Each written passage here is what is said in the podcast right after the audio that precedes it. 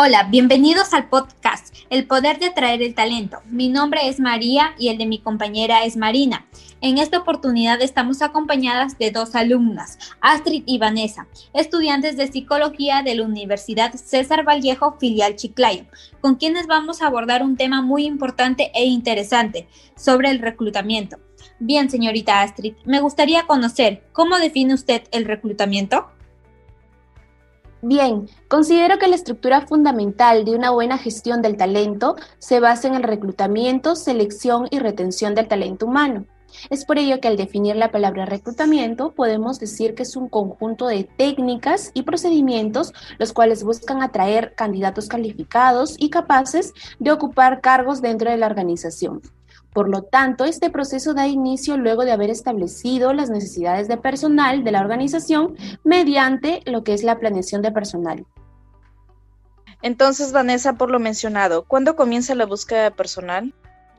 Bien, esta búsqueda surge de la necesidad de cubrir un puesto en la organización, en la cual se requiere la atracción de nuevos talentos que poseen habilidades comunicativas para poder así lidiar con la complejidad además de ser innovadores, creativos y que logren desarrollar la capacidad de liderazgo, siendo estas algunas de las competencias mm. que requiere un perfil ideal para poder trabajar en las empresas. Anteriormente se mencionó sobre las habilidades y competencias del trabajador. ¿Qué pasa si dentro de la empresa existe un perfil que se encuentre apto para cubrir las expectativas requeridas para asumir el cargo disponible?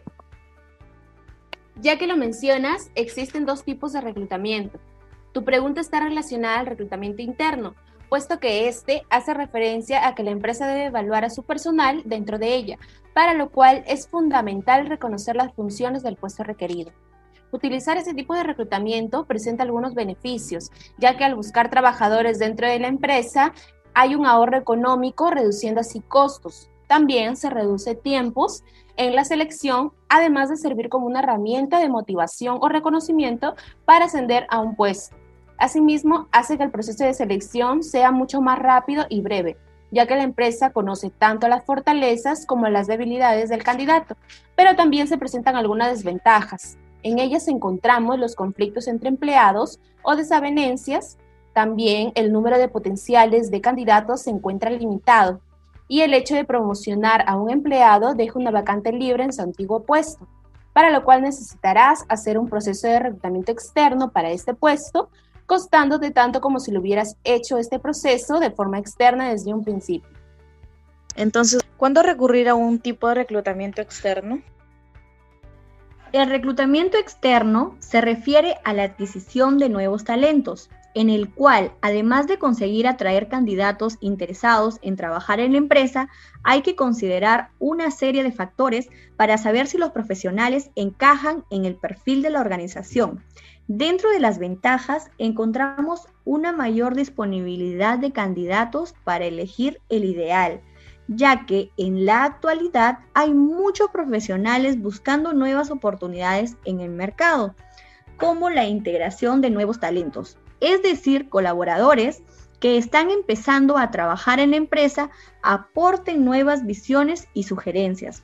Asimismo, la integración de nuevos talentos permite ponerse al frente de la competencia, conquistando a los mejores profesionales del mercado. De igual manera, hay que considerar que existe algunas limitaciones o desventajas como el elevado costo que genera y además existe un margen de error, es decir, la posibilidad de no encontrar a la persona con los requerimientos adecuados para el puesto o de elegir incorrectamente al candidato y darse cuenta tiempo después de que se haya cometido el error. Entonces, ¿estas no son las únicas formas de reclutamiento? No, también encontramos algunos medios de reclutamiento de manera interna, el cual se realiza por medio de referidos, correo electrónico, vía intranet, sindicato, plan de promoción y desarrollo personal. Dentro de los medios de reclutamiento externo encontramos los volantes, el correo diario, periódicos, páginas web, revistas y letreros. Estos medios de reclutamiento presentan algunas desventajas tanto para el postulante como para la empresa, ya que esta es la vía en donde se les hace llegar a los trabajadores y a la población externa de la empresa que solicitan alguna información acerca del aulas vacantes que se encuentran disponibles para que así la organización logre cubrir con ese puesto y las necesidades de la misma, hacer cumplir los objetivos y poder lograr tener una mejor producción para que la empresa pueda posicionarse dentro del mercado que cada día es mucho más exigente y competitivo. También se presentan algunas desventajas ya que eh, a la hora de cubrir puestos y vacantes se tiene que dar a conocer la información y se recurren a diferentes medios, los cuales son de gran ayuda para reclutar a los candidatos, pero así como ayudan, también tienen su lado negativo, ya que muchos de estos medios son muy costosos y a veces no son tan rápidos llevando la información como se quisiera, ¿no? Además, en ocasiones generan algunas confusiones y no dan la información clara de lo que se quiere o exige la empresa. Muchas personas también registran informaciones falsas, así que a veces no es muy efectiva. Para finalizar, al hablar de reclutamiento es importante determinar algunas técnicas empleadas para la selección de personal. Vanessa, ¿cuáles se considerarían como las principales?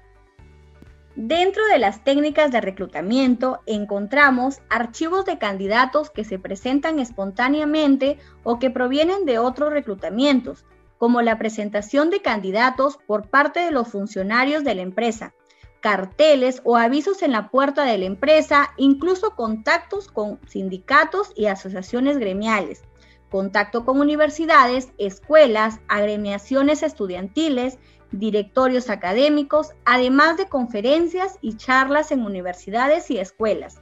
Asimismo, contacto con otras empresas que actúan en un mismo mercado en términos de cooperación mutua, como avisos en diarios, revistas, agencias y viajes de reclutamiento en otras localidades.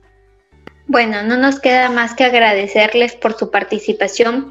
Esperamos contar con su presencia en otras oportunidades. Nos despedimos. Hasta luego.